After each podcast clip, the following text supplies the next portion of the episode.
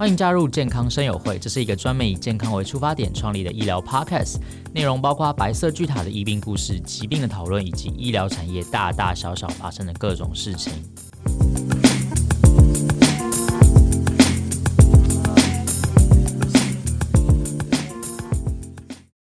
嗨，大家好，欢迎来到健康生友会，我是主持人 Kevin。呃，之前呢，我们也很很高兴的邀请到陈文华主任来跟我们聊。嗯，关于大肠方面的疾病啊，然后关于饮食要怎么吃才会健康啊？那上次我们就呃有聊到，呃，主任的老婆她非常的会料理，然后用料理圈住了他的心，这样。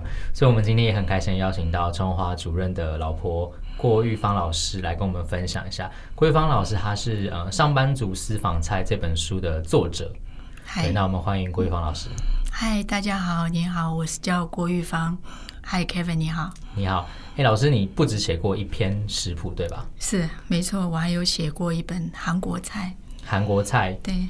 所以，呃，老师是韩国人吗？呃，我不是韩国人，我是正好出生在韩国，嗯、算是北方人。算北方人，对。然后在韩国，那几岁的时候来台湾？十八岁。十八岁。来读大学的时候就来台湾了。哦，哎，那我很好奇，当初是怎么认识陈主任的？哈哈，这个很多人都在问。那时候是正好来台湾，有点水土不服。嗯哼。那正好呃染上了感冒。对。所以我并不知道，就得了一个急性支气管炎，嗯、然后就住院了。在住院的这个过程中，就认识了我先生。嗯哼。所以他是您当时的住院医师还是？啊，不是，他是见习生。那时候我正好住院的时候呢。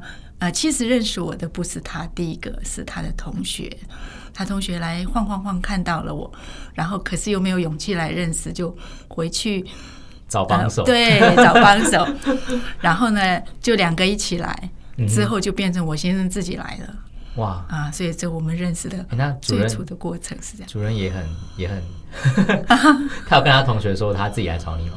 啊，对，后来呢，我就是。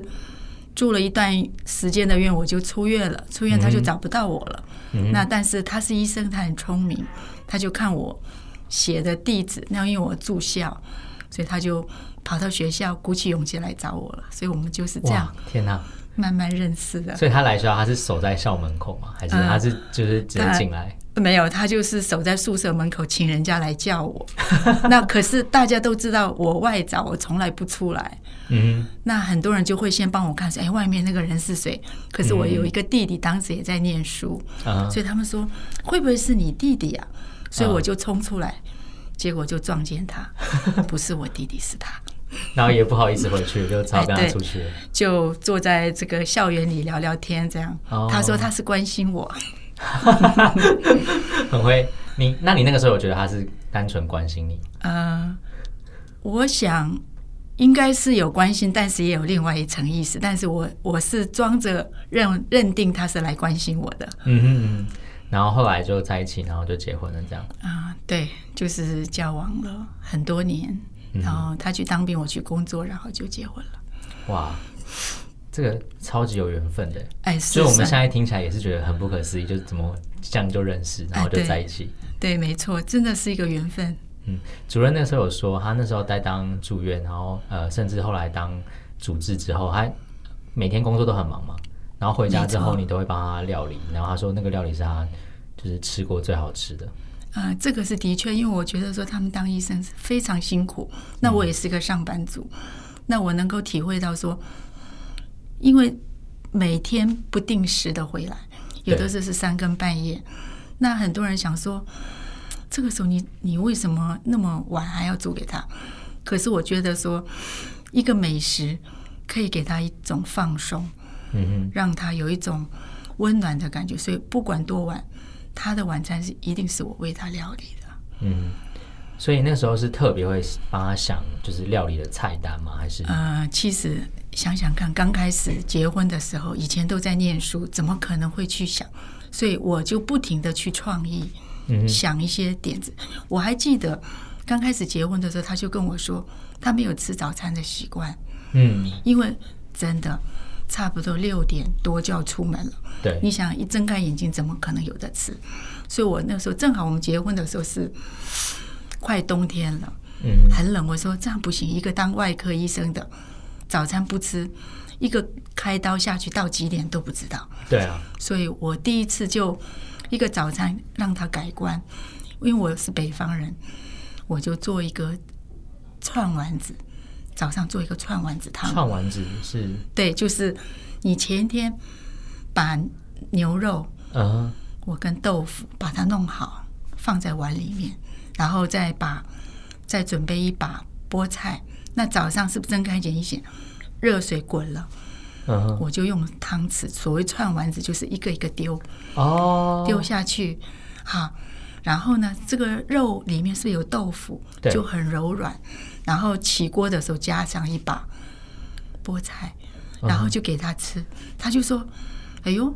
还有这样的早餐呢、啊，就他呼噜呼噜吃下去后，他就说：“哎，不错。”然后从此改观，只要他不值班，在家的早上一定会吃早餐才走。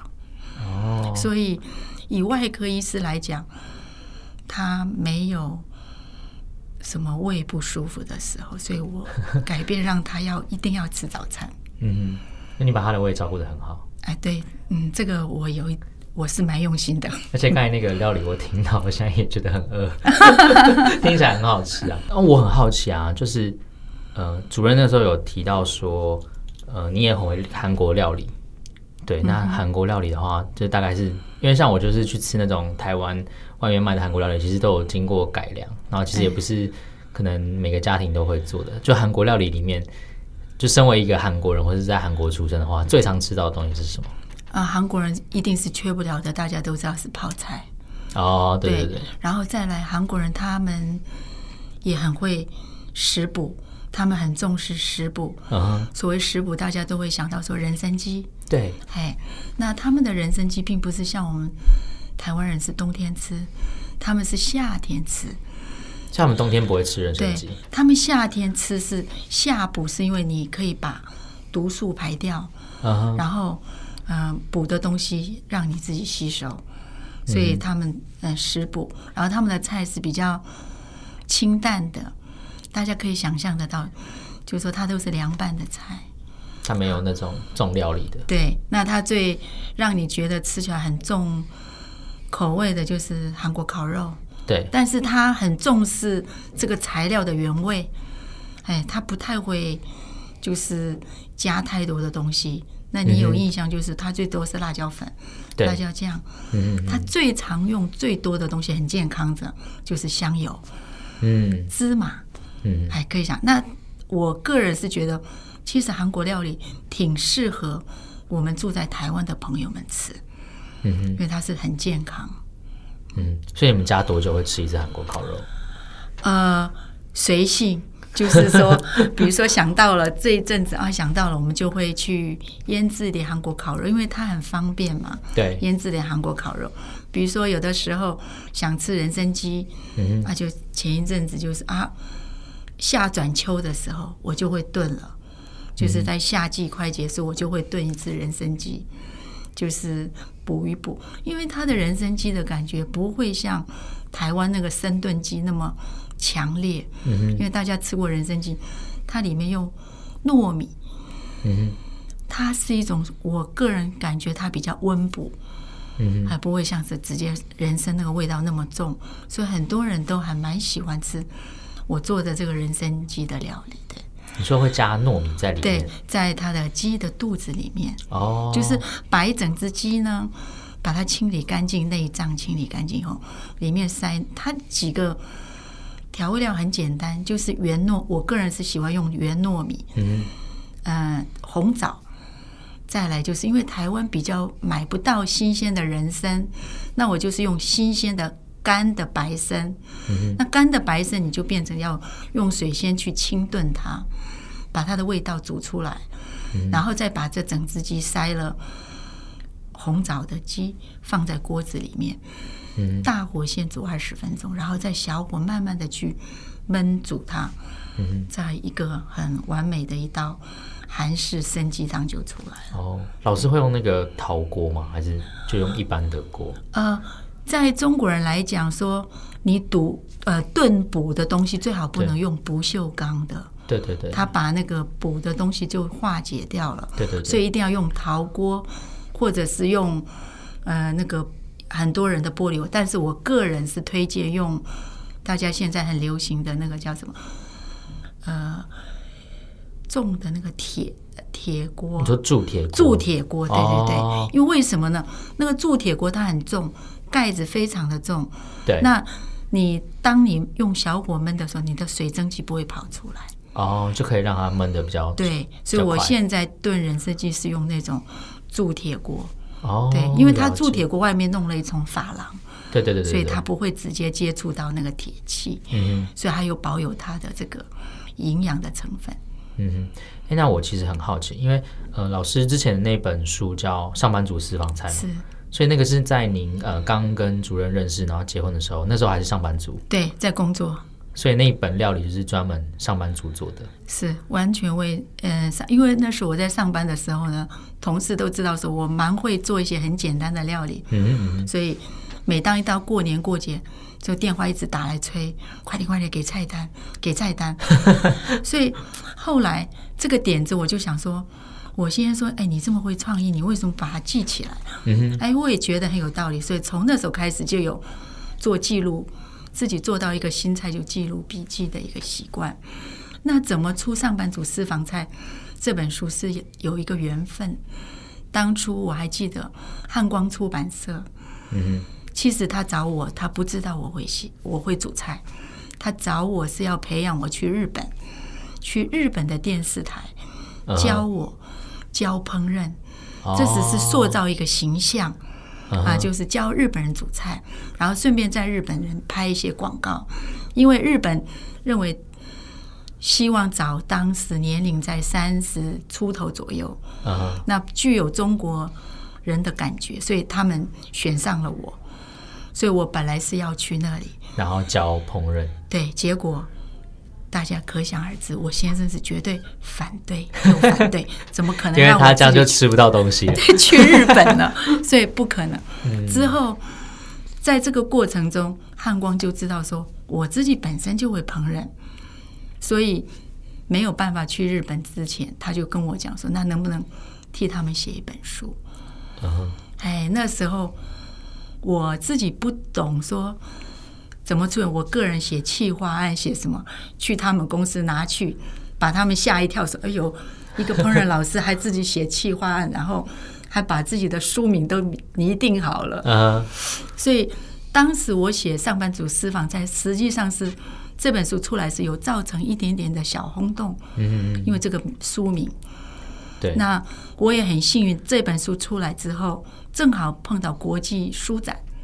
哦，我就在书展票选上了，嗯，就一本书，就有点不好意思，就写了一本就被人家选上。我还记得那时候是在世贸吧，国际世贸大楼，嗯，只要被票选上的，书展的时候就会有一张桌子，让你可以有签名，三天免费。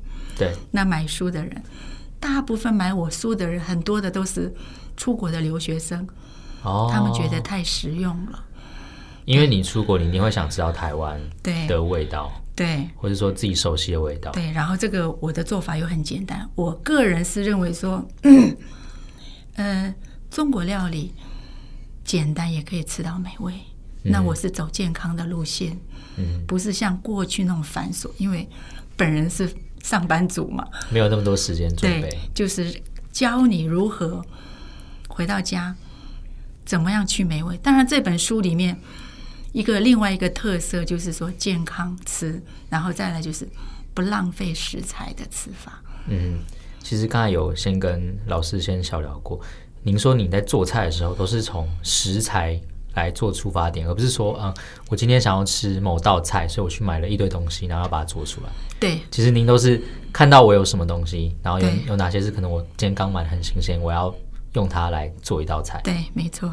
哎，那可以举个小例子哦。啊，举例讲说，像我先生他是非常喜欢喝汤的人，那我是北方人，对，他是南方人。他说没菜没关系，一定不能没有汤 啊！这考倒我了，就是从此以后我就下了功夫开始研究汤。嗯，那就有一天他很晚回来，他本来是没有要回来吃，结果又饿着肚子回来，那我想说，哇，都几点了？打开冰箱里，很抱歉，每一家都会有蛋。我的青菜只剩了一根小黄瓜，嗯，这怎么办呢？我想啊，没关系，我把蛋打一打，煎了一个蛋皮，我就切成丝，把小黄瓜也切成丝。这样好像太廉价了，劳累了一天的老公吃这样的汤，这怎么办？后来想啊，我就把锅子水开了，就先料理这个汤头。嗯，我这个很简单，只有加盐跟白胡椒。然后我把我切好的小黄瓜丝跟蛋丝放在一个碗里面，嗯、这个汤头滚了以后，我放在他前面，就在他的面前浇下去，他就说：“哎呦，好漂亮，好像很好吃。”那我的内心是很内疚，觉得说只好这样做。之后呢，跟着他出国念呃出国开会的时候，法式料理对也有这样子弄好了以后再讲，对对淋上去，他就说。妈呀！我不是十几年前就在吃了吗？原来你已经有这种创意了。哎、欸，可见他那时候吃到这道菜的时候，他印象很深刻，他十几年都还记得。对，他还记得说我用小黄瓜丝跟蛋丝的这道料理。嗯哼，他说你怎么会创造出来？我到现在还不敢讲，说因为冰箱只剩一根小黄瓜跟蛋。哎、欸，那这样这集播出，他听了之后他就发现了。对对对，就有露出破绽了。露出破绽，他就发现这个。没错。嗯，其实嗯。呃现在年轻人啊，我我可以理解大家都不想煮的原因，因为我自己有时候也是这样，就是我们可能刚呃上大学，因为大部分学料理可能高中国中的时候都不太会做嘛，可能就是第一第一个就是在上大学的时候。那其实以台湾现在的宿舍，如果是学校的宿舍，你说住外面不是自己住的话，通常是不会给你厨房的，对，然后通常都是两三个人共用。就是三四个人共用一间这样子，是。对，但其实可以学到煮饭的时间非常非常的少，对，不会像国外的大学，它可能，嗯，大学就会是那种一间就是一层楼这样子，然后分房间，然后有厨房，有什么，台湾人都比较像是一间房间，然后所有人挤在里面，对，没错，对，所以他可能住过校，对，对对对对 对，那可能他就是，呃，这样完之后，然后出来当上班族之后，他因为他大学他也没有练习过，他平常也不会煮。然后他就想说啊，那反正 Seven 那么方便，反正便利超商那么方便，然后素食那么方便，现在又有那个呃 Uber Eats 跟 Food Foodpanda 可以直接叫，就太方便了，导致大家都不会自己煮这样。对，然后老师刚刚有跟我讲说，他如何跟他儿子沟通让自己煮这件事啊？对，没错，像他现在也是外食族啊，对，自己一个人，那我都跟他讲说。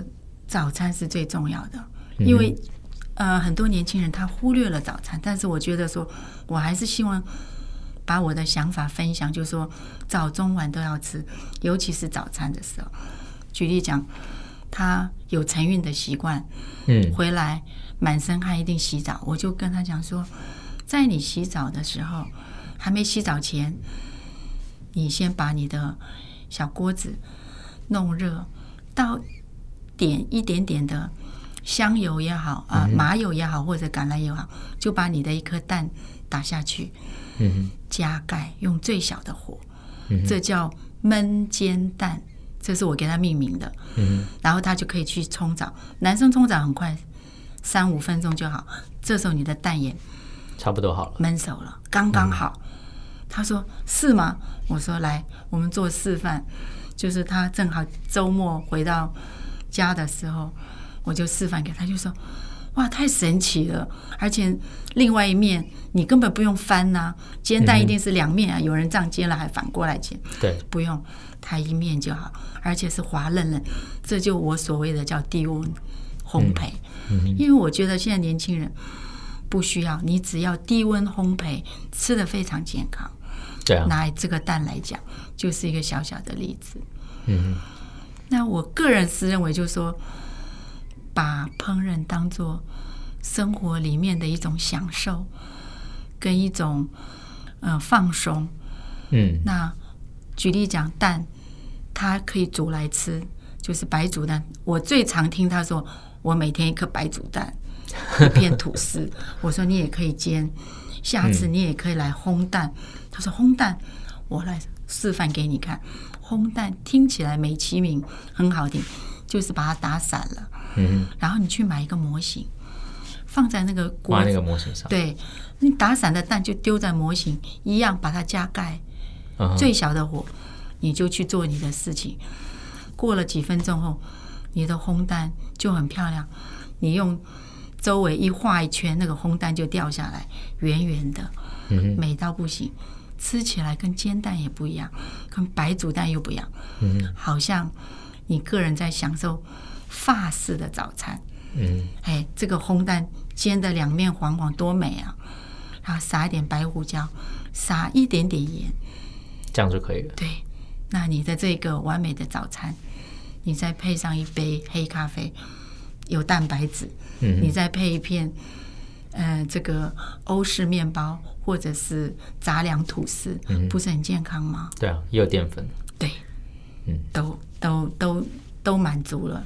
好，再加上你买一根香蕉，嗯，吃一个什么水果，苹果，嗯，你的一天早餐是非常的完美。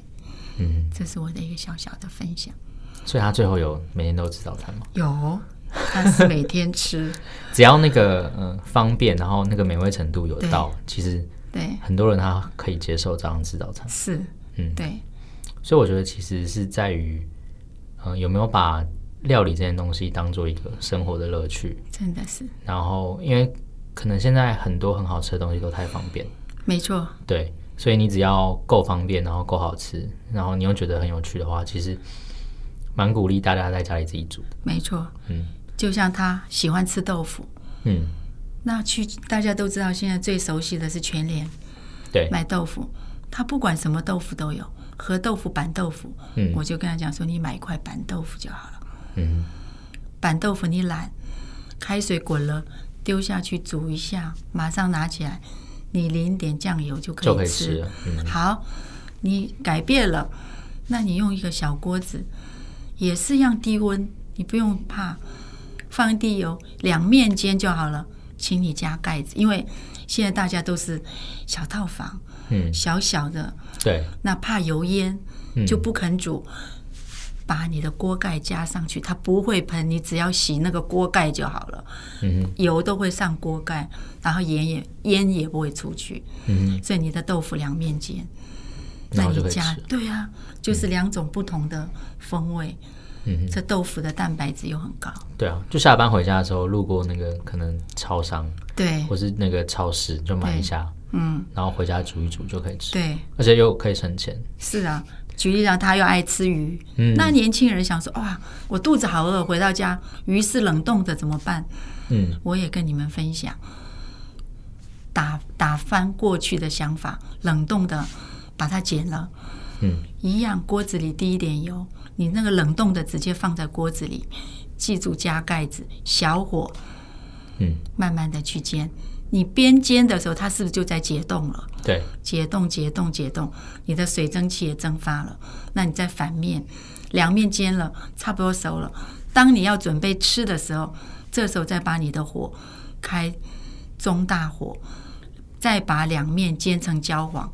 就它就是又酥又香的煎鱼。哦，我下次试试看，试试看，因为我都会先拿出来退冰了。不用了，不用退冰，不用退冰，不用不用放冷藏，不用了。对，嗯、那那是我们过去说我们啊早上上班的时候，因为我们已经做惯了，把冷冻的放冷藏，下班了就解冻了。对对对，对，那往往现在年轻人早上冲吃完早餐冲出去了，就冷冻也忘了。嗯，哎，这个做法我来分享给大家。嗯哼。其实我们就是听到那么多啦，就是老师分享非非常非常多，比如说创意啊，然后比如说简单的那个料理。嗯、其实今天要跟大家分享的是，如果呃你从现在开始开始学习料理，然后你就可以把你现在的男朋友或女朋友的心套住，可以套到十年之后他还记得你帮他加那个汤。这是的确的。对啊，我常常跟很多的年轻夫妻分享，就是说你不用会太多，你只要会两两三样，外面是吃不到的，嗯，就可以了，就可以了。嗯，对，招牌菜的概念。对，因为你外面永远吃不到家里的这种味道，外面是很方便，没有错。对，但是没有你的那一颗用心度。